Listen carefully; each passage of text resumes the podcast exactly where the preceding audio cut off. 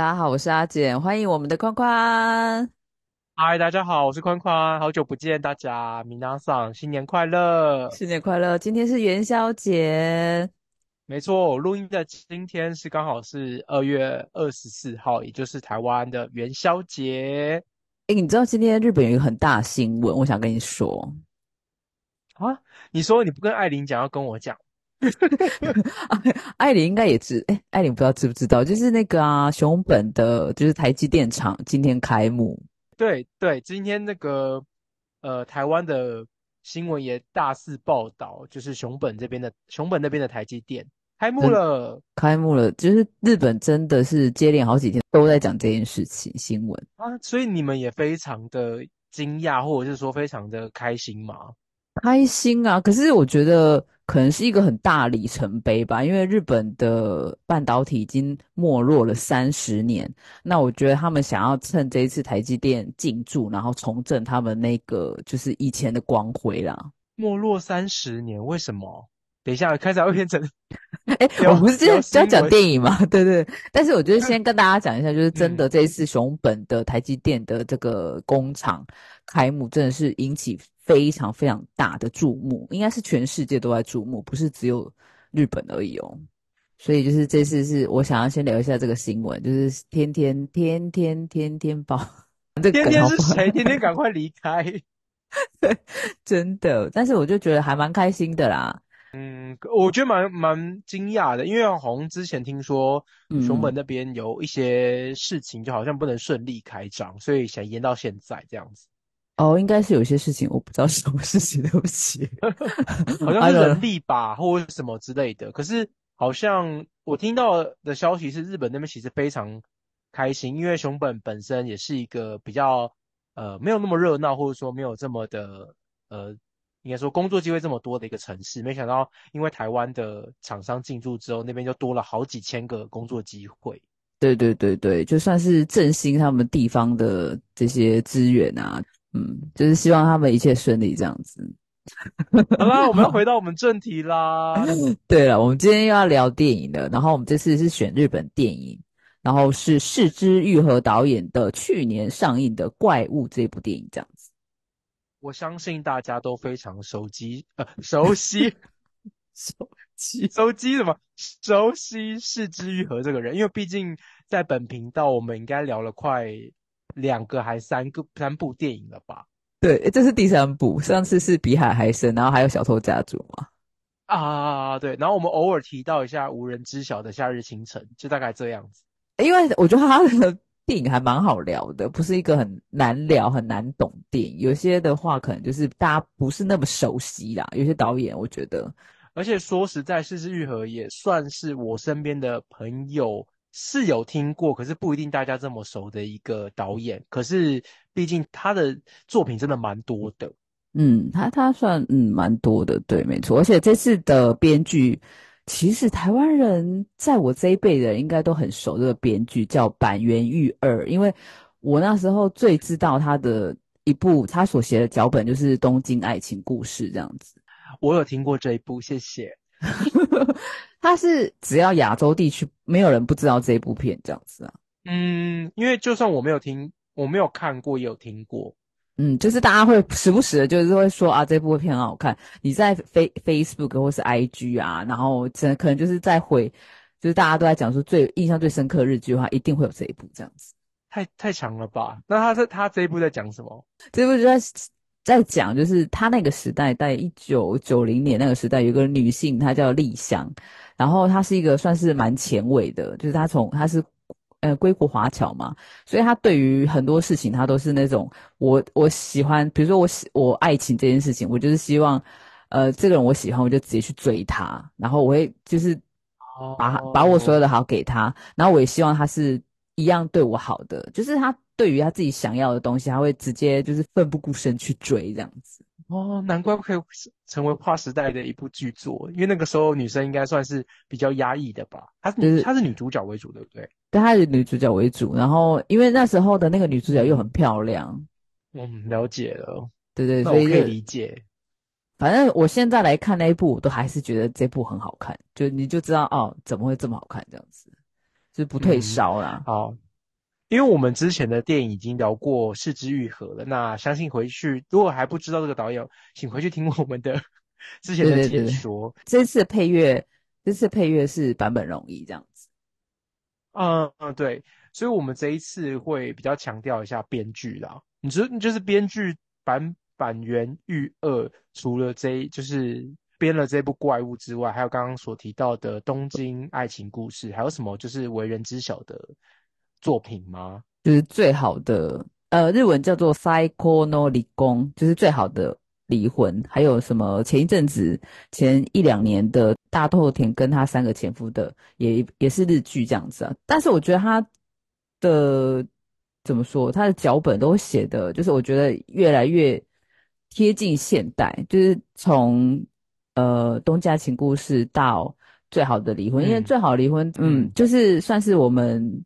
我哎，大概是十几年前的了吧？哎，十几年前，算是十几年前的。我已经在日本的时候写的。然后那时候我看，我觉得啊，他那时候的想法很崭新。然后大豆田的话，他又是用一种比较不一样的方式方式去写这样子，所以我觉得他算是一直在进步的一个编剧家这样子。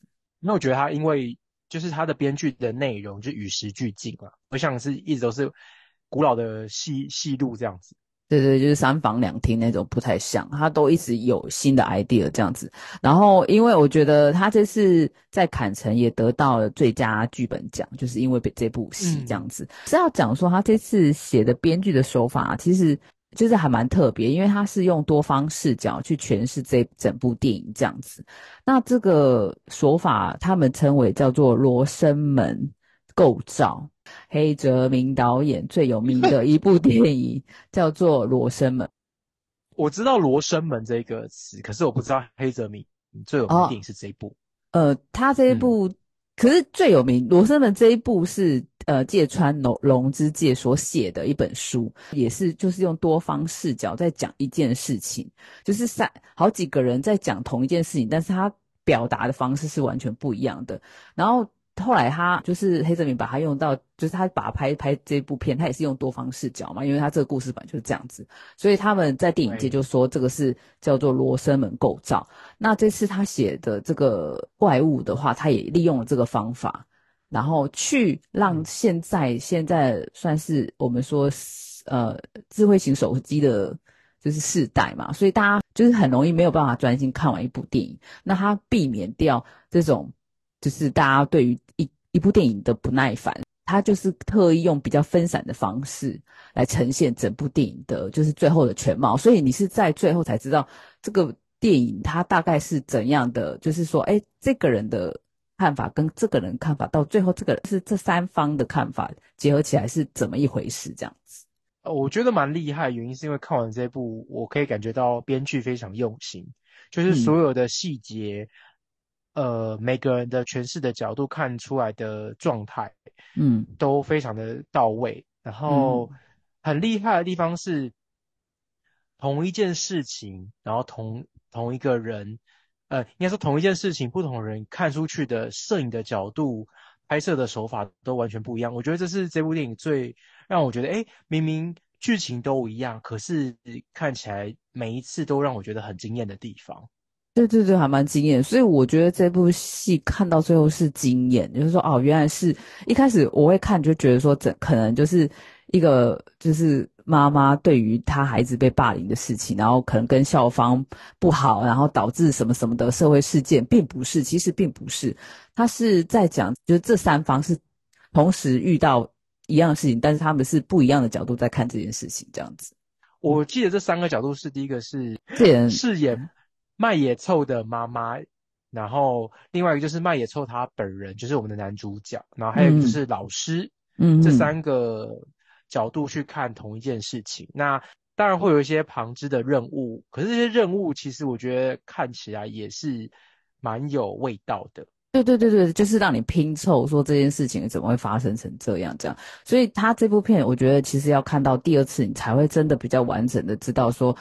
他这个事情的原貌，你应该是怎么样想会比较好一点？这样子，这一次就不介绍电影本色好了，就是因为我觉得这一次，我我想要留给大家自己去看，因为我觉得如果我们把整部电影讲完的话，就是完全暴雷。对，因为但是我又有点想要暴雷，因为我们本来就是一个暴雷的。对，但是但是我觉得电影本事倒是不需要讲，因为它是三方的故事去讲，所以你要怎么样去讲完整很难。但是我可以，我们可以先简单介绍，呃，谁饰演什么角色好了。像就是演麦野凑的妈妈，她就是安藤英所饰演。我觉得安藤英是一个非常杰出的女演员，你不觉得吗？她真的很厉害，因为。我看到他出主演就是《失之愈合》电影的时候，我觉得哇，这部一定不得了，因为他上一部在《小偷家族》里面的表现，我已经那个呃，他的每个画面还有牺牲，都让我觉得脑海中留下很多印象。然后这部电影里面，他饰演就是一个有点疯狂、有点爱子心切的单亲妈妈的时候，我觉得。他有把角色吃进去，很厉害。他在跟那个老师，老师的话就是永山英太所演的那个保利老师。哎，你知道我有时我我一直看都在出戏，因为他的日文叫 Holy Sensei 嘛。然后我女儿现在的班导也叫 Holy Sensei，你知道吗？我就我就会说 Holy。你说你现在女儿的班导也叫老师也叫保利先生哦，但是他是另外一个字叫觉，就是那个。对对对，但是他们都都念 Holy Sensei 这样子，我会很出戏，因为就会把我自己投射在妈妈哦，对对，就会自己把自己投射在那个妈妈上面这样子。然后再来就是呃两个很会演的小男孩，一个就一个就是男主角麦野臭，然后他是黑川祥史所主演的，然后另外一个小男孩叫做他在戏里面叫做新川伊里。然后是头目杨太所演的这样子，嗯，那所以表示说，我们这次的两个双双的男主角，其实都是小学的童星。那我必须说，四之愈合最厉害就是把这些小孩倒在戏里面，他真的好强哦，很会演，好不好？这这，而且他其实这两个主要男主角就是小学这两个小学生很会演，他的旁边的学生也很会演。哦，真的，我觉得不会很像那种，你知道，我我看到标人，很像大爱台，或者是，例如说，呃，那时候偶像剧出现那种很像状况剧的演法，呃，就是不会很尬，啊，因为我最近在日本的国小教书，我最近呢，对，然后哇，所以你也是神社呢，我是谁谁，然后，然后我我就会看他们。就是学生的一些状况嘛，然后我就觉得就是就是就是跟那个样子，就是小孩子就是会就是这么的粗鲁，然后会笑别人，真的会哦，真的会哦，就是完全呈现那个样子。嗯，因为他这一部里面也有强调一些霸凌的成分存在，所以说，因为我小时候呃的状况有点跟男主角有点相像，可是虽然我被霸凌，可是我就是开玩笑带过，因为我小时候比较圆圆肥肥的，然后所以。你会感觉得到，就是身边的朋友，就是我们电影看起来那些小朋友只是开玩笑啊、恶作剧啊，可是其实对于当事人来讲，是真的很不舒服。对，没有错。但是小孩子他就不会想那么多啊，就像呃我教的那个学生，然后他他也是一样跟你一样圆圆肥肥，所以他朋友都会说他胖子啊，或者叫他就是 Dave 啊什么之类的。我就说怎么会有人这样叫你，很没有礼貌哎。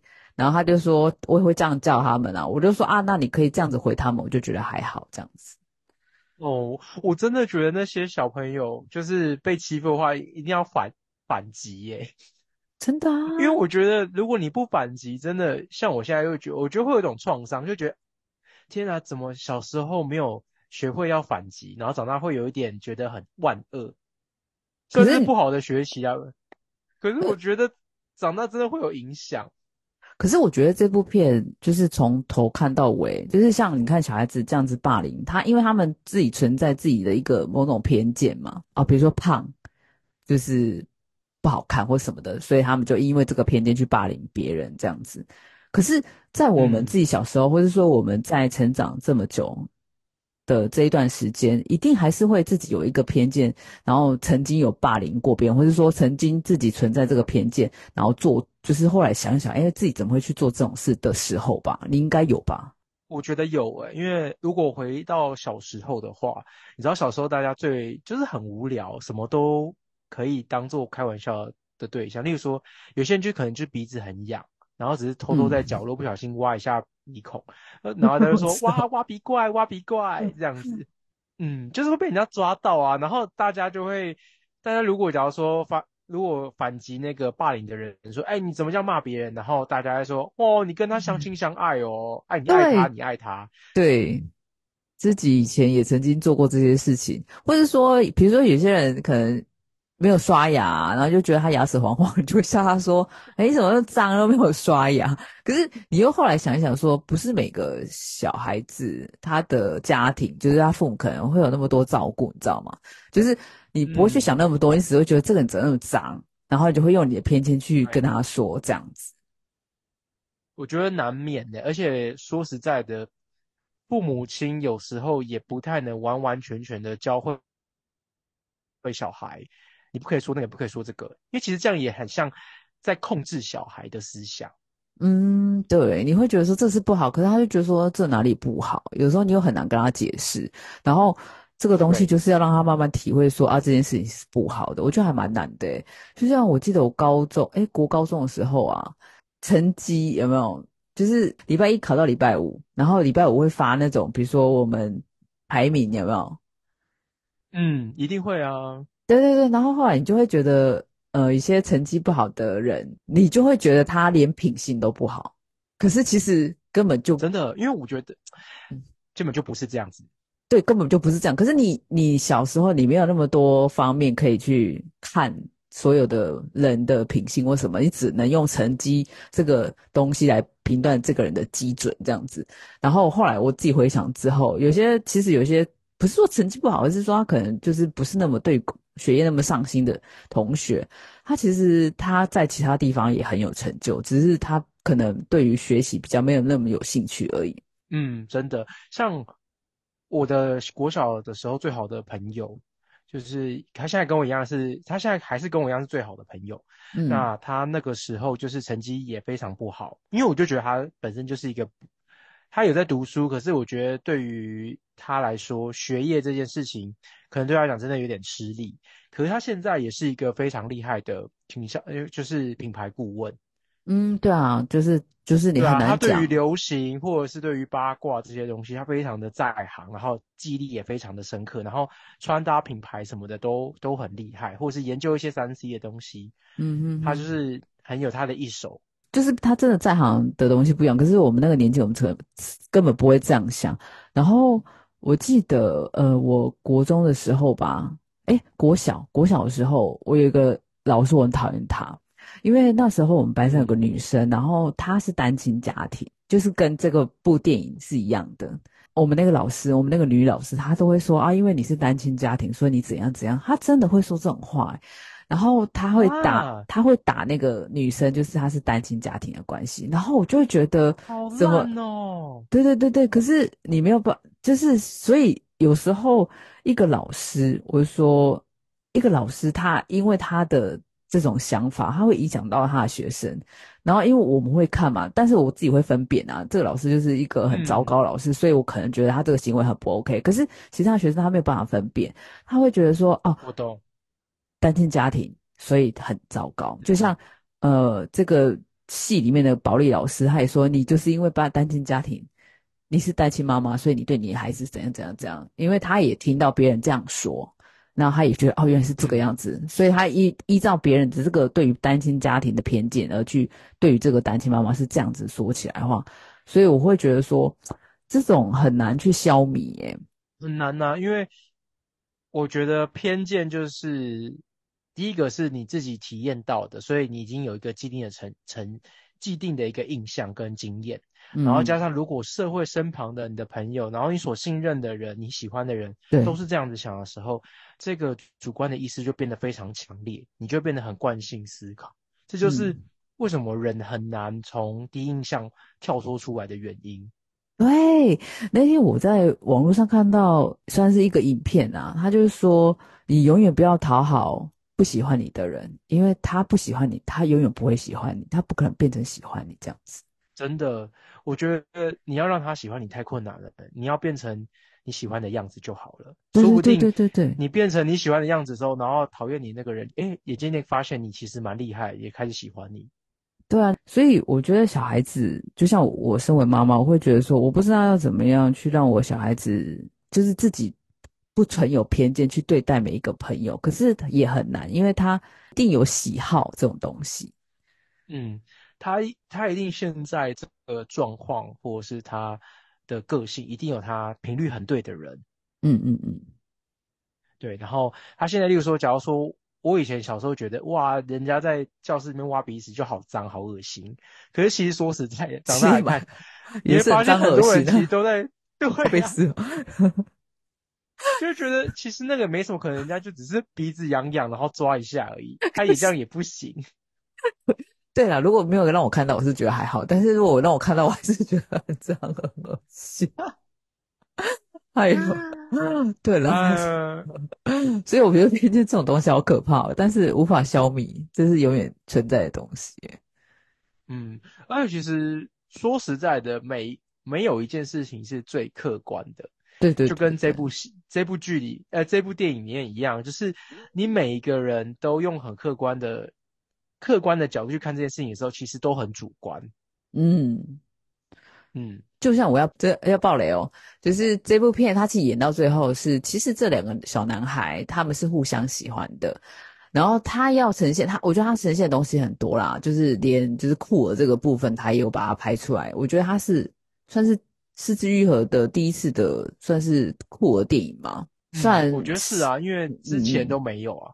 都没有他，因为他之前都是走亲情啊，然后孩子跟母亲之间的故事比较多，然后他这次算是说什么都有加进去，就是说父母之间的东西，然后父母的偏见，再加上小孩子之间他对于他自己并不是喜欢异性这件事情，他觉得他自己是不是脑子有问题这件事情，才把它放进去，因为其中一个男孩子的父亲就说，你就是意思是说他就是怪物。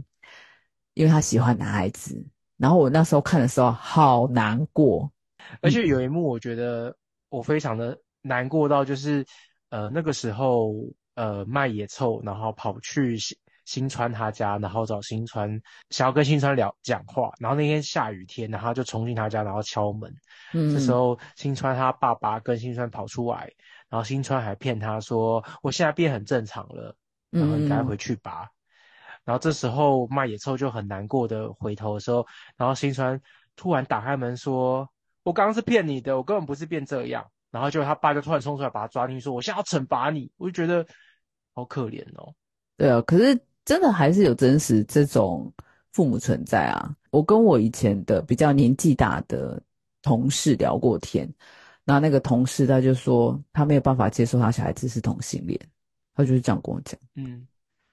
然后那时候我也就是心里微微一震，就是说，就是你应该要尊重小孩，你能不能接受？那那那那是你，他是他这样子。但是我也不可能去跟他讲，就是跟他吵啊。我就觉得也没有什么好吵的这样子。真的，因为那个说实在的，严格来讲，真的是关你屁事。可是你内心就会酸酸的说：天哪，万一他小孩真的是同性恋的时候，你会觉得他好可怜。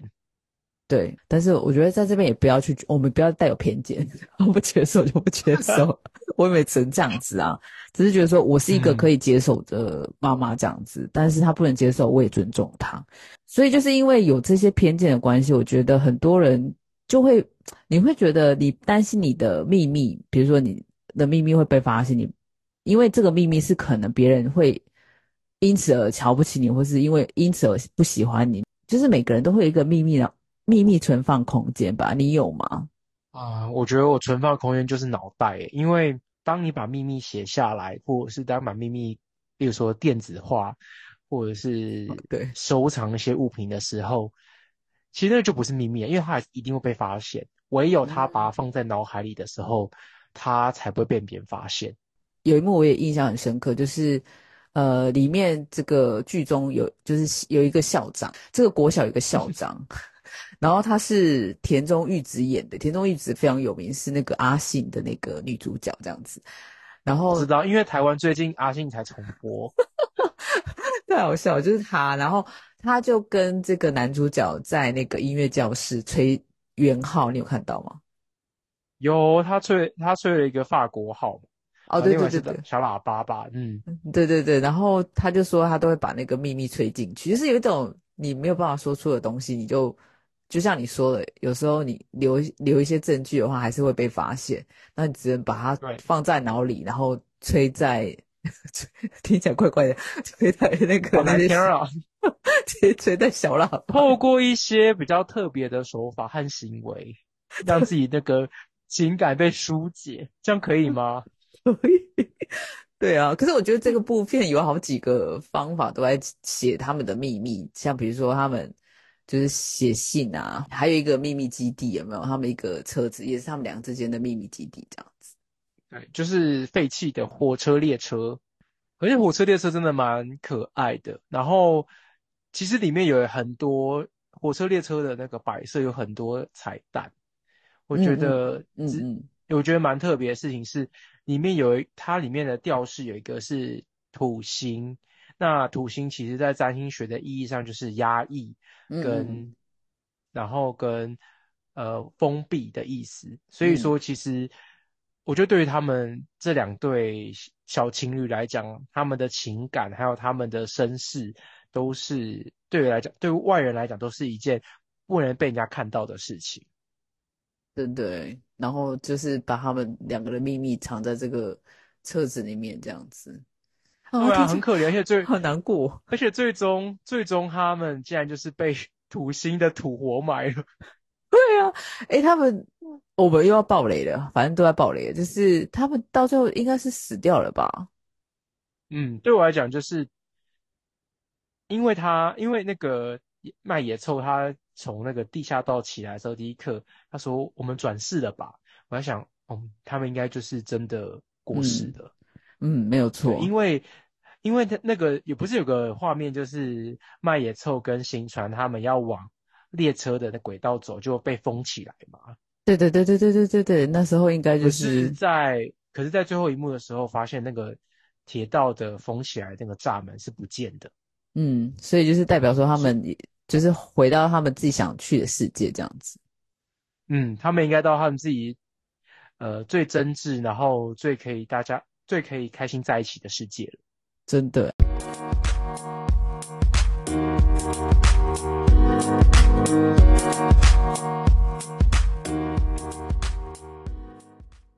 你记不记得在《比海还深》那一部？有最后面就是有台风这个部分，对，其实玉很爱台风哦，很爱台风。台风就是一个洗涤液，就是不管任何事情，好像经过了一段洗涤之后，你看到隔天就是大太阳。虽然说，呃，在怪物这部片代表可能这两个小男孩已经过世了，因为他最后一幕是就是他们两个跑向阳光的地方嘛。然后我就会联想到比海还深，因为比海还深是他是活着的，比海还深，因为隔天也是大 大 大晴天这样子，所以我觉得他很喜欢用一些呃，就是暴风雨来呈现这个很混乱的，我觉得思绪嘛，或者说混乱的情节，然后最后是迎向一个很不错的阳光的，就是正面的地方这样子。我觉得四之玉很喜欢用，应该说台风这个意象。呃，来当做一个转折点，就是因为每一次你会看到他，有时候在比海还深，就是他制造出一个很像密室的空间，让情感大大家的情感在屋子里面发酵。那呃，我觉得在怪物这部电影里面，四玉和用了不同的手法，也就是说他利用台风这一个混乱的状态，来让整个事情完整的大曝光。嗯嗯嗯嗯，对对对对对对。又到最后的那种开放式的，我觉得算是开放式的结局，就是说，也许他们是活着，也许你觉得他们死掉也可以，或者说他们真的是影像真的新生或什么之类的啦。不知道，我还是觉得他们就是影响他们的新生活。哦，你是说他他们就是真的重生这样子？对，因为我觉得如果是以四肢愈合的拍法的话。假如说他们真的爬出爬出来，他妈妈跟老师应该直接冲冲到他们面前，就打他们巴掌。去哪？下面给我出去！搞什么鬼 之类的？哦，对了，可能就是也是悲剧的结局啊，因为可能就会让麦野凑跟新川整个分开这样子。哦，对，你们知不知道你们现在在干什么？对啊，对，对对对，好现实哦！都是你被坏小孩影响了。对，他明明就是喜欢是女生，是你会带坏他的。明明就要共组一个家庭了。你这样子讲，我都会让我想到那个无人知晓的清晨，因为它就是一个，它就是一部悲剧，但是它拍的很不悲剧，但是你想起来就很悲剧。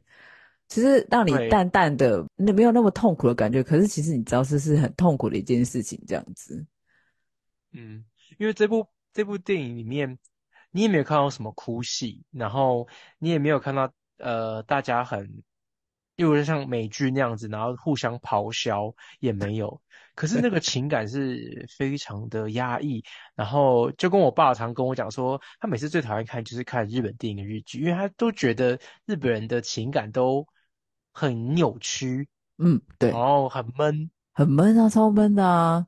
讲到这个，我今天才跟我女儿在聊天，她也是一半日本人，然后。他他们最近有流行一个话语叫做阴卡都 U 卡，然后 “inka” 的意思就是比较阴沉的人，比较没有那么开朗的人。那 “yoka” 就是那种很开朗啊，然后很温暖的人这样子。